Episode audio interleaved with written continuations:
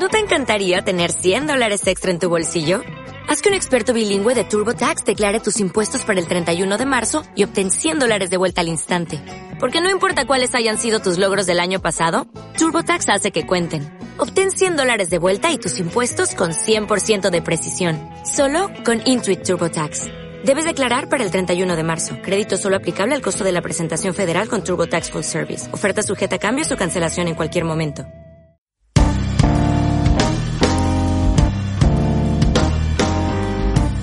Esto es La Escena Laboral, el podcast del Círculo de Estudios Laborales y de la Seguridad Social, CELS, de la Universidad Nacional Mayor de San Marcos, dedicado a la divulgación jurídica en materia laboral y de seguridad social, a través de un enfoque multidisciplinario, social y crítico, dirigido a la comunidad en general. Hola a todos, bienvenidos al primer episodio de la escena laboral. El día de hoy presentamos nuestro podcast con un episodio conmemorativo al Día de la Seguridad y Salud en el Trabajo, que se celebra este 28 de abril de este año. Bueno, eh, este tema de la seguridad y salud en el trabajo es un tema que se encuentra en boca de todos, principalmente a la coyuntura. Hemos visto casos en el mes de diciembre en el cual hubieron grandes accidentes de trabajo que costaron la vida de muchas personas, eh, trabajadores en general. Eh, principalmente en el caso de McDonald's y este año en estos últimos meses estamos viendo pues no la protección de los trabajadores frente al COVID-19, qué medidas hay de implementar los empleadores para poder garantizar la salud de los trabajadores. Y bueno, el día de hoy nos encontramos o tenemos el agrado de, de presentar a nuestro compañero José Ponce Quispe. Él es abogado de la Universidad Católica del Perú, se cuenta con una segunda especialidad en Derecho del Trabajo y la Seguridad Social por la misma Casa de Estudios, es especialista legal de la Intendencia de Lima Metropolitana de la Superintendencia Nacional de Fiscalización Laboral, SUNAFIL de Lima, eh, y además es miembro principal del Círculo de Estudios Laborales y de la Seguridad Social. Eh, a mi parecer, uno de los mejores laboralistas que tiene SUNAFIL en, en, sus filas, en sus, como, como sus gente, ¿no? Eh, José, ¿qué tal? ¿Cómo estás? Buenas noches, un saludo para todos los que nos escuchan. Este, muchas gracias por la invitación. Eh, en efecto, ¿no? El 28 de abril se celebra el Día Mundial de la Seguridad y Salud en el Trabajo y actualmente está cobrando trascendencia el tema por la pandemia que estamos viviendo no solo en nuestro país, sino también a nivel mundial, ¿no? Entonces, estoy presto para poder eh, hablar el día de hoy eh, y poder conversar un poco de este tema. ¿no? Bien, José, tú eres especialista viendo temas de seguridad y salud en el trabajo también en el Ministerio, por lo que ah, en, en toda tu experiencia, tú has conocido temas de seguridad y salud en el trabajo, tanto en SUNAFIL como en el Ministerio de Trabajo. Coméntanos, José, de tu experiencia, ¿qué podemos notar eh, de eh, del derecho, ¿qué es, qué es el derecho de la seguridad y salud del trabajo, por qué es tan importante esta rama y que se cultive bien la cultura, en la cultura de nuestras empresas y de las relaciones laborales en general. ¿Cuáles son las principales obligaciones que, que, se que alimentan este derecho y que buscan garantizar pues una mejora en las condiciones de los trabajadores? Cuéntanos. Sí, mira, el, la seguridad y salud en el trabajo es una materia relativamente nueva para, para nosotros, ¿no? para los peruanos, porque recién a partir del año 2011 se, el, el Estado dio, este, promulgó la ley 29783, donde se establece pues una regulación de alcance general para todos los sectores económicos. ¿no? Antes de esta ley habían regulaciones pero sectoriales, ¿no? y en realidad la, la mayoría de, la, de los sectores económicos tenían muchos vacíos en, relación a este tema, ¿no? Y bueno, eh, hay que ver también las estadísticas de accidentabilidad y enfermedades profesionales, ¿no? Esto tampoco no es de ahora, es este, creo que como todos sabemos, la, el gran rubro, el gran rubro que nuestra nuestro país este, destaca es la minería. Es cierto que tenemos normas sectoriales sobre este tema, ¿no? Sin embargo, hay otros áreas económicas donde, se descuida mucho, ¿no? Este tema, ¿no? Por ejemplo, el tema de las, eh, toda la actividad de servicios, servicios, ¿no? Entonces, eh, la ley resulta ser trascendental para aplicarlo ya no solamente en el ámbito del sector privado, ¿no? sino también enfocarlo en el sector público, que también es una de las novedades de esta ley. Para responder tu pregunta, ¿no? el, la seguridad y salud en el trabajo en realidad también es una materia multidisciplinaria, ¿no? No solamente requiere un análisis de un abogado, no es una mera cuestión legal. Es un enfoque multidisciplinario que requiere el concurso de otros profesionales. Pueden ser médicos, ingenieros, psicólogos, ¿no? por mencionar algunas otras oficios. Eh, y todos ellos vamos, tenemos un objetivo común, ¿no? Dictaminar un contenido que tenga como objetivo que el trabajador pueda tener protección en su lugar de trabajo al momento de desempeñar sus labores. Eh, definitivamente, ¿no? Para, desde el ámbito legal al menos, que, es lo que compete, eh, que es lo que nos interesa un poco desarrollar, el, el, la seguridad y salud en el trabajo hay que verlo como un derecho fundamental. Definitivamente si uno revisa la Constitución, eh, no vamos a encontrar una disposición que hable de la seguridad y salud en el trabajo. Entonces, eh, cuando se dio la ley eh, 29783, al principio se discutía mucho este tema, ¿no? Si en realidad este tenía soporte constitucional o era simplemente un derecho de rango legal, ¿no? Sin embargo, ya a la fecha creo que podemos dar ya varios alcances sobre eso. ¿no? Para empezar, eh, la Constitución tiene una cláusula abierta ¿no? de derechos constitucionales. Entonces, este, a través de esa vía se puede interpretar que la seguridad y salud en el trabajo es un derecho plenamente efectivo en el mundo del trabajo. Ahora, eh, también se puede hacer la, la interpretación de este derecho no solo en base a nuestra Constitución, ¿no? Como bien se sabe, en el derecho internacional de los derechos humanos, creo que ya desde mucho antes eh, se reconoce este derecho como un derecho a la seguridad e higiene, de manera más este, general. Podemos verlo en diversas declaraciones, en tratados internacionales, que reconocen expresamente este derecho. ¿no? Entonces, a la fecha creo que ya sería imposible negar su existencia, ¿no? más aún cuando la OIT tiene reconocido tanto a nivel de su constitución como en diversos convenios donde se desarrolla el tema por sectores económicos y por clases de riesgos laborales a los que están expuestos los trabajadores. ¿no? Bueno, eh, para seguir comentando de este tema, la seguridad y salud en el trabajo se implica la construcción de una cultura de prevención de riesgos laborales en el país. Esto se tiene que hacer en base a tres pilares y que los menciono. El deber de prevención del empleador, la participación de los trabajadores y sus organizaciones sindicales y el rol fiscalizador del Estado. Estos tres componentes que acabo de mencionar son de igual importancia. Para empezar, ¿no? con uno de ellos, el deber de prevención del empleador implica una serie de obligaciones que tiene la empresa para garantizar la vida, el bienestar, la integridad del trabajador al desarrollar sus labores.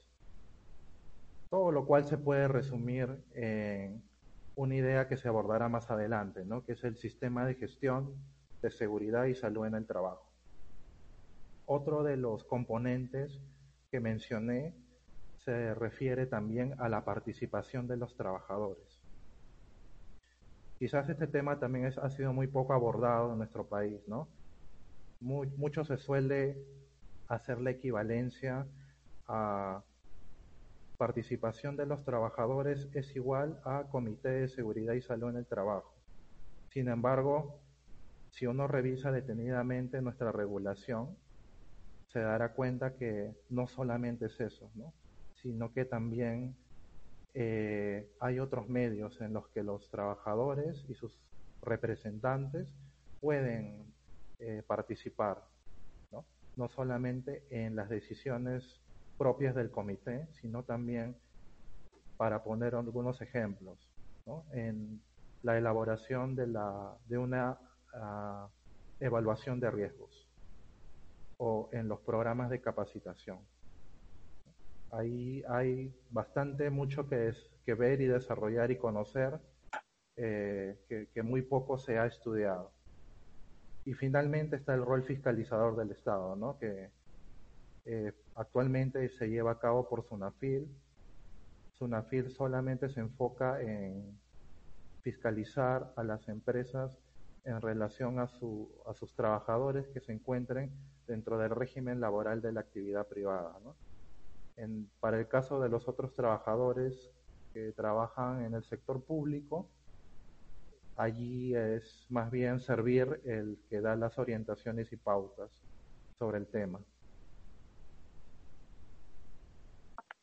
Genial, José, muchas gracias por ese dato. Este, bueno, aparte de este tema, es algo que me llama la atención comentarte y bueno, preguntarte es, eh, ¿cómo ves tú el trabajo de Sunafil en el cumplimiento de las obligaciones en materia de seguridad y salud en el trabajo aquí en, de tu experiencia? Sí, mira. ¿Ves que, ves, perdón, ves si tienes ahí un, eh, hay un límite o un pequeño elemento material que no, que no, por ejemplo, no sé, las cuestiones de informalidad o, o, o, crees que Sunafil está dentro de lo que tiene sus alcances está haciendo bien el trabajo? Te comento, ya esto ha sido una evolución en realidad en, la, en Sunafil. Eh, nosotros al principio desde la creación de Sonafil y ya desde un poco antes inclusive, es el único modo de fiscalizar una empresa era a través de denuncias. Entonces, eh, era un modelo reactivo, por decirlo de alguna manera. ¿no? Se esperaba más bien a, que ocurra un accidente de trabajo o que haya alguna denuncia por parte de algún sindicato o de alguna de algún trabajador en particular para que Sunafil salga recién a ver si el centro de trabajo cumplía eh, las normas de seguridad y salud. Actual, desde el año pasado eh, se, ha, querido cambiar esa orientación. Eh, se ha creado varios mecanismos ¿no? para ello. se ha visto pues que la mayoría de denuncias en Sunafil en realidad no estaban muy ligadas a la seguridad y salud en el trabajo, sino más bien a otras cuestiones eh, como el tema de pagos o inscripciones en planilla, ¿no? que de repente ocupaban mucho tiempo a los inspectores y descuidaban mucho este tema de la seguridad y salud. Entonces, eh, se ha visto la opción de crear un grupo especializado de inspectores para que hagan labor preventiva ¿no? en este tema, ¿no? lo que no existía antes. Eh, ¿Qué es lo que hacen eh, expresamente estos, este grupo de especializado? ¿no? Ya estos son inspectores eh, multidisciplinarios, ¿no? hay abogados, ingenieros, médicos, donde no esperan a que ocurra un accidente, ¿no? ya este, hacen programaciones mensuales, para salir a inspeccionar empresas y ver que se cumplan las normas, ¿no? Y si detectan que hay un riesgo grave inminente que puede ocasionar un accidente, se paraliza el trabajo y este eh, hasta que la empresa subsane, ¿no? El incumplimiento, ¿no? Y así se evita un poco, se baja un poco el nivel de accidentabilidad. Claro, está no está de más comentar que esto no es tampoco una, herramienta que lo supere todo, ¿no? Todas las dificultades.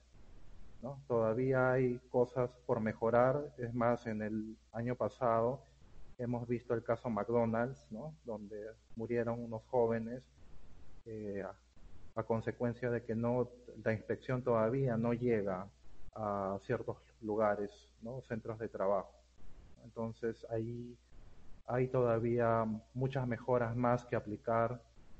De hecho, el gobierno dispuso una serie de regulaciones que, bueno, hasta la fecha podríamos decir que no, no podría decir si, si son buenas o malas, ¿no? Porque ha sido muy corto el tiempo eh, para poder analizarlas si, si realmente ah, sirven en beneficio de, los trabajadores, ¿no? Pero bueno, al menos he intentado hacer algunos avances en ese tema. Es que, bueno, esperamos más adelante poder calcular que sea bueno, ¿no? Bien, eh, dentro de los tres pilares que tú mencionaste, ¿cuál crees que es el pilar que hace falta tener mucha más eh, o que se debe dar prioridad a nivel en general, no solo a nivel legislativo, sino en general desde la conducta de la gente, desde la actitud de los políticos, desde la actitud de las instituciones, qué sé yo? Eh, ¿Cuál crees tú o crees que realmente los tres están al mismo nivel o crees que haya un pilar que tenga que que ponérsele más, más, más, énfasis en el quehacer en general de todos. En realidad, eh, como ya lo había adelantado, los tres son igual de importantes, ¿no? Claro, el tema es que si uno cojea, hace que los otros también, ¿no? ¿no? Para ponerte un ejemplo, si la fiscalización de SUNAFIL no llega a todos lados, entonces va a haber centros de trabajo donde los empleadores van a ser de las suyas, como se diría, ¿no? Y no van a cumplir con las normas de seguridad y salud en el trabajo. Y el tema de la participación de los trabajadores también es importante, ¿no? Eh, yo le daría más énfasis a esto último, inclusive. hay una regulación en la ley del deber de prevención del empleador, del rol de fiscalización, sin embargo, no se ha abordado mucho este tema de la participación de los trabajadores eh, en una discusión ya más que escape a lo legal, ¿no? sino más bien de cultura. ¿no? O sea, si tú le preguntas a un trabajador qué es lo que puede hacer en su empresa por la seguridad y salud en el trabajo, este, muy pocos son los que conocen sobre este tema. ¿no? Y esto está ligado principalmente a, a, que a veces la empresa no le gusta compartir pues las decisiones, ¿no? Este, hay una cultura más bien de, que la empresa este, gestiona eh, sin colaboración de los trabajadores. Entonces, el Comité de Seguridad y Salud en el Trabajo ha sido pues ahorita un, una materia muy importante para ir quebrando ese molde, ¿no? ¿No? Porque hay la empresa se ve obligada a tener que tener un número paritario de trabajadores para poder discutir temas trascendentales. Eh, como, como la prevención de los riesgos en la empresa. Sin embargo, como yo te mencionaba también antes, eh, hay, otras, hay otras herramientas para participar que de repente pueden, no son, eh, si uno los mira, pueden no ser, no considerarlas tan importantes, pero si uno lo sabe utilizar, pueden tener alguna efectividad, ¿no? El tema de la consulta, por ejemplo. Hay, una, es una forma de participación que establecida en la ley, la consulta a los trabajadores. Eh, y, muchos desconocen este tema, ¿no? O sea, la posibilidad de que el empleador deba primero ponerme en aviso si quiere adoptar alguna medida que pueda tener algún impacto en mi trabajo y pueda al final desencadenar algún, algún riesgo en mi persona. Entonces, este, no se conoce mucho esto, no se sabe cómo se, se puede utilizar, pero está en la ley. y eso también favorece ¿no? el tema de la, eh, la, la, colaboración entre actores, ¿no? que creo que es lo que se debe buscar en temas de seguridad y salud en el trabajo. ¿no? O sea, que la decisión no solo provenga de la empresa, sino que realmente los, los trabajadores son los que al final en el trabajo del día a día son los que saben más qué eh, riesgos son a los que están expuestos. Sí. Bien, José. Y ahora, bien, como segundo punto que es importante también conversar aquí y que nosotros hemos considerado en CELS eh, tocar el día de hoy, es, eh, bueno, el tema principal de, este podcast que tiene que ver con la prevención del VIH-Sida en, en, en las relaciones de trabajo. Eh, tengo entendido que tú has hecho un pequeño comentario en esta revista Gaceta Jurídica con, eh, ya hace mucho tiempo. Coméntanos, José, ¿qué consiste esta propuesta? Esta, ¿De qué manera las empresas deben garantizar la prevención del VIH, el SIDA, o cómo deben tratar a sus trabajadores en caso de que estos trabajadores estén portando este virus eh, teniendo en cuenta sobre todo eh, el pánico que se genera cuando una persona tiene esta enfermedad, ¿no? mucha gente que se aleja, que no quiere hablarte, y eso puede generar pues alguna serie de, daños, ¿no? Eh, ¿Qué otro tipo de contingencias estaríamos o riesgos podría tener un trabajador que tenga esta enfermedad en el centro de trabajo y cómo el empleador debería de actuar? Coméntanos, José. Sí, mira, yo la investigación la realicé más o menos por el año 2016, ¿no? Este, primero viendo estadísticas dadas por el gobierno, ¿no? Hay un centro nacional de epidemiología y control de enfermedades que está liderado por el MINSA, donde mensualmente se eh, llevan a cabo un reporte de los casos notificados de VIH y SIDA, ¿no? Entonces, la primera labor que yo realicé es verificar esto, ¿no? Cómo iba, cómo está el Perú en relación a esta epidemia. Eh, y uno puede notar actualmente que en realidad las cosas no han mejorado de, esa fecha hasta ahora. Por ejemplo, me he dado con la sorpresa que a la fecha tenemos 220.389 personas que viven con VIH en el Perú y 43.072 personas que viven con SIDA. He aquí una diferencia importante ¿no? entre los conceptos, porque a veces se confunde mucho el término VIH y SIDA y eh, la persona, el ciudadano común, piensa que es lo mismo y en realidad no. De acuerdo a la ciencia médica, son dos estadios de una misma enfermedad. Eh, lo quiero explicar de modo breve. El VIH implica un, primer estadio donde más bien la persona no tiene síntomas, no, experimenta este, ningún tema de salud, ninguna afectación a su salud. Entonces, este, puede vivir así por largo tiempo, ¿no? Sin embargo, cuando ya la persona se le ha transmitido el VIH, interiormente los, eh, sus células de defensa llamadas los linfocitos CD4 eh, están viéndose atacadas por el virus, ¿no? Y cada vez se van mermando en el organismo, a tal punto que cuando llegan a una cantidad eh, muy pobre, por decirlo así, ya genera más bien que el sistema inmunológico no se pueda defender por sí solo. ¿no? Y pueda ser, el cuerpo pueda ser afectado por cualquier tipo de enfermedad. A esa etapa más bien la llamamos SIDA, ¿no? donde incluso está en riesgo la vida de la persona, si no tiene el tratamiento y las condiciones de salud adecuadas.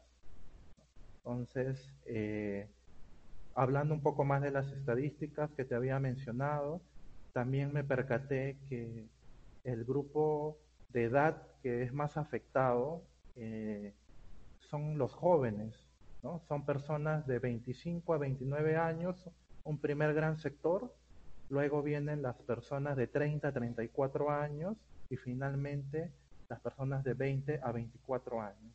Entonces, si uno se pone a pensar esto y lo liga con el trabajo, inmediatamente te viene a la mente, ¿no? Son personas que están en edad de trabajar que constituyen parte de la población económicamente activa. Entonces, eh, ¿qué pasaría si no se adoptan medidas de prevención con relación a estas personas? ¿Esto afecta a la economía? ¿no? Era una de las primeras interrogantes. ¿no? La economía en primer lugar y luego eh, la economía de las familias. ¿no? Y bueno, este, hay otros datos más que te los digo de manera general, ¿no? Eh, la vía de transmisión en el Perú sigue siendo prevalentemente las relaciones sexuales no protegidas. Actualmente hay un 97.58% de casos que han, se ha transmitido el VIH a través de esa vía. Y la población más afectada, aunque es, sin ser necesariamente solamente el grupo, son los hombres que tienen relaciones sexuales con otros hombres las y las mujeres transgénero. Sin embargo, eso no quita que también haya eh, casos de personas de orientación heterosexual, digamos. Y bueno, este, este, esta enfermedad también está distribuida en todo el país. si, uno, si uno mira el mapa del Perú y los reportes, puede darse cuenta que la mayor concentración de casos lo tiene la costa del Perú y la selva peruana. Entonces, ya por ahí este, eh, te, plantea algunas interrogantes, ¿no? De, desde el mundo del, trabajo, ¿qué se puede hacer? Entonces, eh, esa era una de las curiosidades que yo tenía al momento de investigar.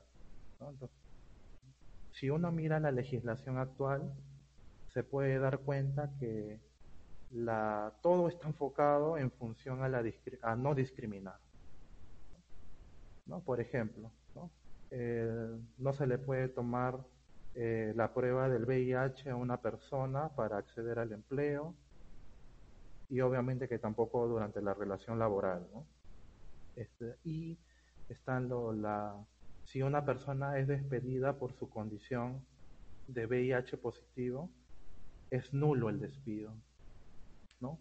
Entonces, estas medidas están enfocadas en proteger al trabajador, sí. Son un, son un grupo de medidas importantes, interesantes, que no solamente en nuestro país, sino también a nivel mundial se están tomando en cuenta. ¿no? Sin embargo, eh, ¿qué hay para poder ayudar a las personas eh, a prevenirlo más bien, a no, a no este, transmitir este, este virus o, no llegar a ser parte de las estadísticas. ¿no? Entonces ahí viene la palabra clave, ¿no? La prevención. La prevención del VIH-Sida. ¿Podría ser exigible a una empresa eh, este, adoptar medidas de prevención con relación a sus trabajadores? Esto de aquí está muy, este, está bastante desarrollado por la OIT e inclusive por la Organización de las Naciones Unidas, ¿no? donde se han establecido una serie de declaraciones y recomendaciones al respecto, para que, para principalmente señalar que el lugar de trabajo debe ser uno una cuestión donde se aborde el tema del VIH y el SIDA. Sin embargo, como ya lo señalé, estas normas son simples recomendaciones y declaraciones. No tienen eh, la imperatividad que quisiéramos para, para poder exigirlo esto a una, a una empresa, ¿no? Como se señala, eh, son normas de soft flow, ¿no? normas blandas. En, en, el caso peruano, nosotros tenemos una política de salud que sí reconoce la prevención de esta enfermedad para evitar el riesgo de, propagación también en, en, toda la población. Sin embargo, cuando uno mira si hay normas laborales específicas para prevenir eh, la transmisión del VIH entre los trabajadores o, entre las personas en general, ¿no? Del mundo del trabajo, eh, vemos que es muy pobre la regulación. Lo que yo he encontrado es una resolución ministerial del año 2008 emitida por el Ministerio de Trabajo, donde se regula el tema, se quiere abordar el tema de la prevención, ¿no? imponiéndole a las empresas una obligación de establecer planes y programas de prevención del VIH en el lugar de trabajo. Inclusive también se, se les obliga a dictar disposiciones en sus reglamentos internos para evitar la discriminación sobre este aspecto. Sin embargo, si uno quisiera, eh, ¿cómo decirlo? Si uno quisiera exigirlo, este, sea por vía judicial o por vía administrativa, ahí es donde surgen los inconvenientes, ¿no? Porque la norma no ha previsto infracciones ni sanciones por el incumplimiento de estas disposiciones. Entonces, este, es ahí donde yo vengo más bien a resaltar, ¿no? Este, el entendimiento de que la prevención este, es importante, este, ahora en el caso actual que vivimos, por ejemplo, este, tenemos una pandemia de, de COVID-19 ¿no? en todo el mundo, que, tiene, que es provocada por un virus, ¿no? Con las particularidades, ¿no? pero al final el VIH y el COVID-19 siguen siendo virus ¿no? que han afectado a la, a la, a la, a la población mundial. Y vemos que actualmente las, la, el gobierno y las empresas están adoptando protocolos de salud para sus trabajadores para evitar que se infecten ellos y que esto se expanda en todo, todo el país, ¿no? Se están diseñando protocolos de salud para que eh, se dispongan eh, la higiene, el distanciamiento social y todo, todas esas medidas que actualmente el gobierno lo viene repitiendo, ¿no? Y ¿por qué no preguntarse, ¿no? ¿Por qué no se hizo lo mismo con el SIDA, con el VIH y el SIDA? En su momento, ¿no? La, la pandemia del VIH y el SIDA también está por todo el mundo, ¿no? Eh, si uno mira las cifras también a nivel internacional, también son abrumantes. Entonces, este, es una pandemia que también viene de los años 80 y hasta ahora no hay una cura. No se ha, la, la, ciencia, la medicina no ha encontrado hasta la fecha una, una, vacuna ni una, ni una cura para, para el VIH del SIDA. Sin embargo, las personas que, que, adolecen de este mal están expuestas a, a no solo a la discriminación, ¿no? sino también a un montón de falencias, ¿no? Porque su atención en salud, por ejemplo, eh, eh, pueden tener este, problemas, dificultades si no acceden a, la, a los medicamentos, al tratamiento antirretroviral. Eh, sí, y, y, otras consideraciones adicionales, ¿no? Entonces, ¿qué es lo que más o menos yo propongo, ¿no? Que sea un cambio de visión.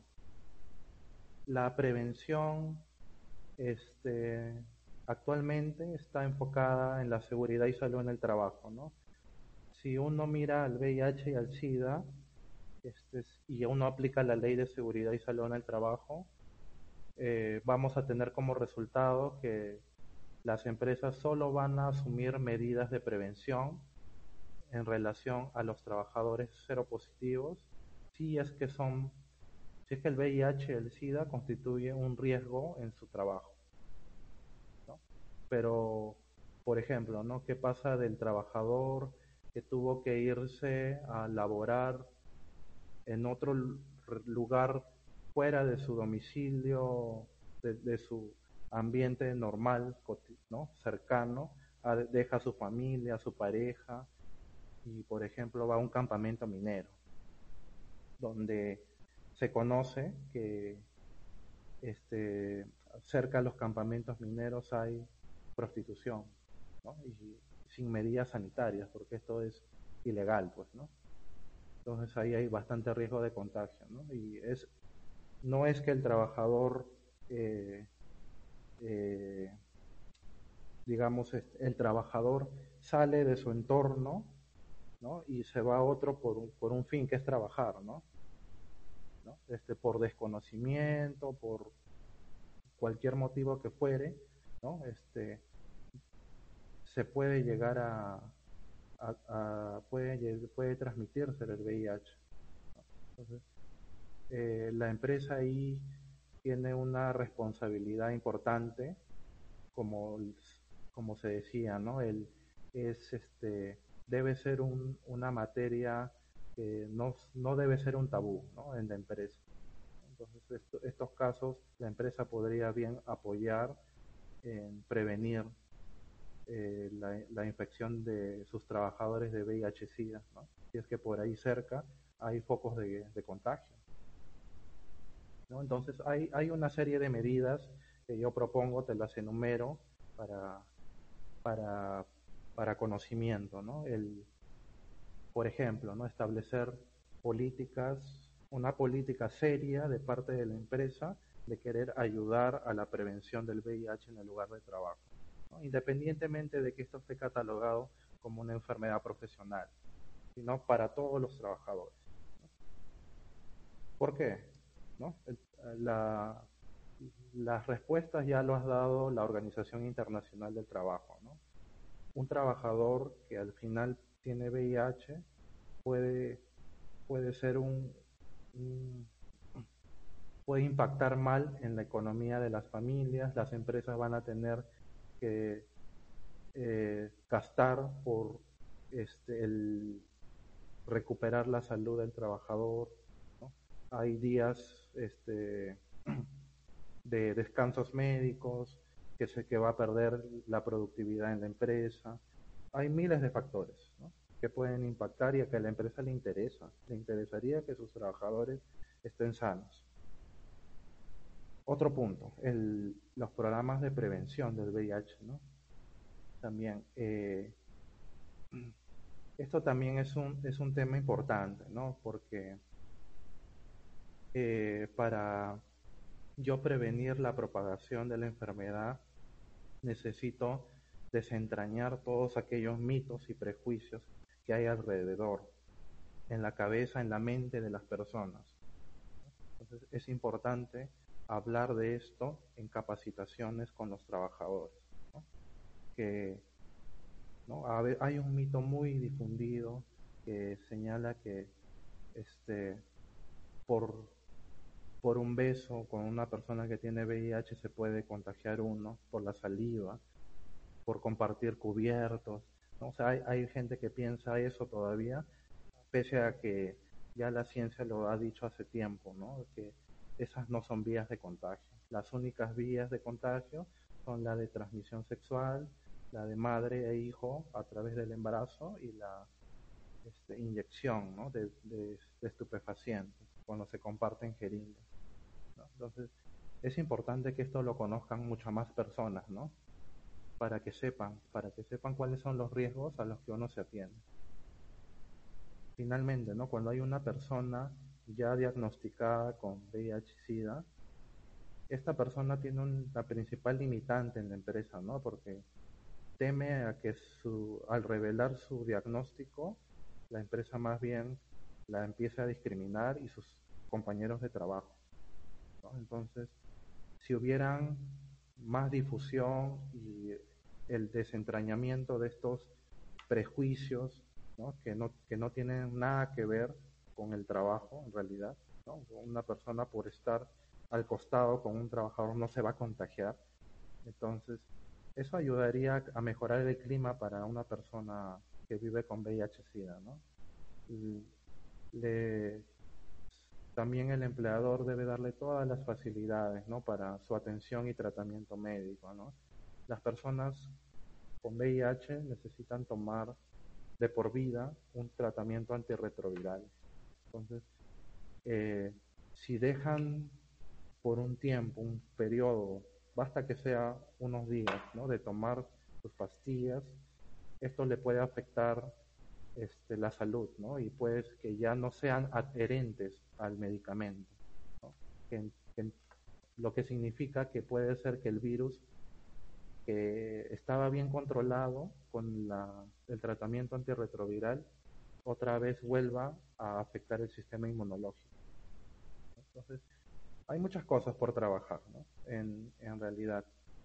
Este, la mirada que, se quiso dar este, cuando hice la investigación es ver que, es, ver que se interiorice esto en las empresas, eh, así como, como se está haciendo actualmente con, el, con la COVID-19, ¿no? de implementar protocolos de salud para los trabajadores.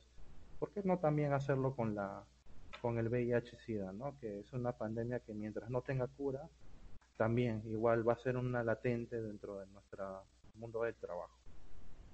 Sí, no sé si tienes alguna algún otro comentario, Leita. Sí, José, eh, que ha quedado súper claro este panorama. Y se me, bueno, tengo una, una, una pregunta. Eh, tengo entendido aquí de lo que me has explicado que hay dos tipos de prevención, una que es la, la, la que va de depende del, mismo, de la misma persona que puede ser susceptible del portador y por parte de la misma empresa, ¿no? Eh, ahora, eh, de lo, la pregunta que yo tengo es, eh, ¿tú crees que la prevención principalmente radique en la misma persona, ¿no? O sea, en la misma persona, porque es tema, el tema de la prevención o el tema del contagio del VIH es un tema muy íntimo, ¿no? O sea, es el contacto sexual eh, de las personas, eh, o como tú mismo lo has mencionado, las vías de contagio de contacto sexual, el tema del traslado de madre a hijo o el contagio a través del costo de jeringas, ¿no?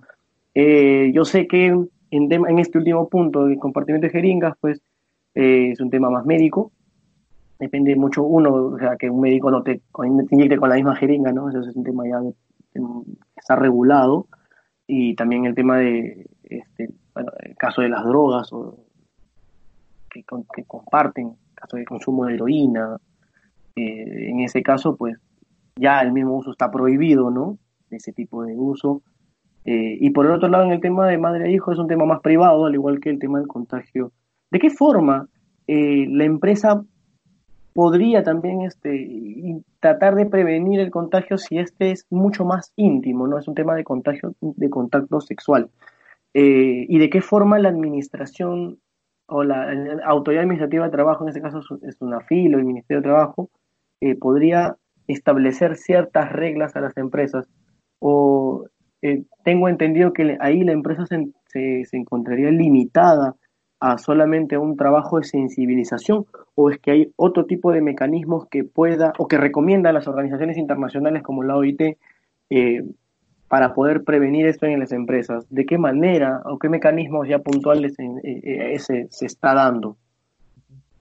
Sí, eh, gracias por la pregunta. En realidad eh, es un tema íntimo, efectivamente, ¿no? Porque, claro, no, no estoy diciendo que todos los casos de VIH y SIDA son de responsabilidad de la empresa, ¿no? En realidad, es, esto, esto se puede deber a múltiples factores, ¿no? Como ya lo comentaba con el tema de los campamentos mineros, donde puede haber una vinculación con el trabajo, ¿no? Eh, o de las enfermedades profesionales, donde ya ahí sí no hay duda, ¿no? Sin embargo, lo que entiendo va dirigida la pregunta es aquellos casos más bien donde la empresa no tiene nada que ver, ¿no? Simplemente yo soy un trabajador de la empresa y bueno, tengo relaciones sexuales con diferentes personas en la calle eso es un ámbito donde la empresa no se puede meter definitivamente. Entonces, más bien, este, sí, o sea, el, el punto principal donde iría la respuesta de la empresa, además de la sensibilización, es la adopción de programas este, con acciones más específicas, ¿no? Por ejemplo, te, te pongo un, caso, ¿no? O sea, hay empresas donde se distribuyen preservativos, por ejemplo. Yo sé que este tema se puede, le puede sonar raro a la empresa, ¿no? Este, yo que tengo que ver de comprar un, no sé, un lote de preservativos para que mis trabajadores se, se, se protejan, ¿no? Eh, lo que es, eso es un tema ya privado, ¿no? Sin embargo, como, como, di, como te mencionaba hace un momento, eh, la Organización Internacional del Trabajo quiere un poco más enfocar el tema más por más humano, ¿no? ¿No? Este, nosotros estamos en el trabajo la mayor, casi la mayor parte del tiempo, ¿no? Son ocho horas o inclusive más, ¿no? Y que pasamos ahí. Eh, es un centro donde se puede ir reforzando comportamientos de prevención a, través de las capacitaciones, la charla, el de prejuiciarse, ¿no? hacer a lado los mitos eh, y adoptar acciones más positivas ¿no? para cambiar el mundo externo donde más bien la discriminación es lo que prima. ¿no? una persona se, se, se, entera de que es diagnosticada de esto, definitivamente va a tener mucho temor a hablar con alguien de la empresa o algún compañero de trabajo. Es hora ya de cambiar este modelo. Es hora más bien de pensar que en la empresa yo puedo encontrar una ayuda y que si yo tengo alguna dificultad en la salud, la empresa me va a apoyar. ¿no? Es eso lo que quiero llegar al fin y al cabo. Genial. Entonces, como para cerrar un poco esta, esta, esta pequeña entrevista eh, para la escena laboral, como conclusiones, eh, un poco aquí para, para, redondear un poco la idea que nos has podido comentar, es la siguiente, ¿no? en, materia, en materia de seguridad y salud en el trabajo, el tema de la prevención del SIDA y del VIH es un tema muy complejo de, de regular. Sin embargo, de lo que tú nos has podido comentar, la regulación iría tendría que ir por temas donde evitar que la empresa pues tenga una injerencia en la vida privada del, em, del, trabajador a través de campañas de sensibilización, capacitación y de ser posible pues no generar de repente em, el acceso a mecanismos de protección como lo como tú mismo lo comentó hay empresas que las realizan eh, las hacen y, y no, no estaría mal no sea o sea, es un costo que posiblemente pueden no afectar a la economía de la empresa y puedan hacerlo. Y aquellas empresas que lo hagan, pues no están obligadas a hacerlas, pero o sea, estarían previniendo. quizás el trabajo más, más importante está en la sensibilización y la capacitación y justamente para poder generar pues una mayor eh, una mayor, mayor conciencia en la gente respecto de las implicancias que tiene esto y generar una mayor prevención individual. Asimismo, otra, otra conclusión que se puede desprender de aquí es que en materia de, de, de, de VIH y SIDA, el principal problema que se puede generar en el plano del trabajo, en la relación de trabajo, es la discriminación. Y que aquí la norma peruana sí ha tenido una injerencia bastante, bastante intensa, regulando y protegiendo al trabajador portador de VIH y SIDA eh, en la relación de trabajo, tanto en su continuidad como en su eh, en, la, en su misma este, estabilidad emocional, ¿no? porque la discriminación afecta emocionalmente a estas personas y lo peor de todo es que puede terminar alejándolas y aislándolas de la sociedad y de la relación de trabajo mucho peor, ¿no? Porque puede generar pérdida del trabajo y el empleo, ¿no? Bien, eh, entonces como conclusión aquí es que las empresas deben tener mucho más trabajo en la, en la discriminación, evitar la discriminación, prevenir la discriminación y además de tener los mecanismos de sensibilizar para que sus trabajadores no puedan eh, y de esa manera proteger a sus trabajadores de este mal que lastimosamente no tiene cura. José, estamos culminando la, sesión, queremos, bueno, la sesión de la entrevista, queremos agradecerte por tu, por tu colaboración el día de hoy aquí en la escena laboral. Eh, no sé si tienes unas palabras finales para los oyentes. Sí, claro. Muchas gracias más bien por la entrevista. Este, recalcar la importancia de la seguridad y salud en el trabajo en estas épocas. ¿no? Bueno, la mirada que se le ha dado a través de esta entrevista es o el VIH-Sida, pero actualmente tenemos ahorita otro, otro reto, ¿no? Que es ver el tema de la pandemia del COVID-19. Entonces, es importante que eh, el gobierno, el Estado, trabaje también para asegurar la protección de los trabajadores respecto a esta enfermedad, ¿no? que definitivamente está ya impactando en todo el, todo el país y en todos los sectores económicos. Se habla, por ejemplo, de establecer protocolos de salud para sectores específicos. Sí es importante, ¿no? Pero este, eh, es importante también que eh, la autoridad administrativa de trabajo los fiscalice. Eh, que hayan este, adecuado cumplimiento de, estos protocolos, bueno, hasta que realmente haya una, una cura también para este tema. Bien, José, agradecemos otra vez tu, tu, colaboración con nosotros. Esto ha sido nuestro primer episodio aquí en la escena laboral, el podcast dedicado a la difusión del contenido del derecho al trabajo y la coyuntura laboral. Eh, y los esperamos en nuestro próximo episodio. Muy buenas noches.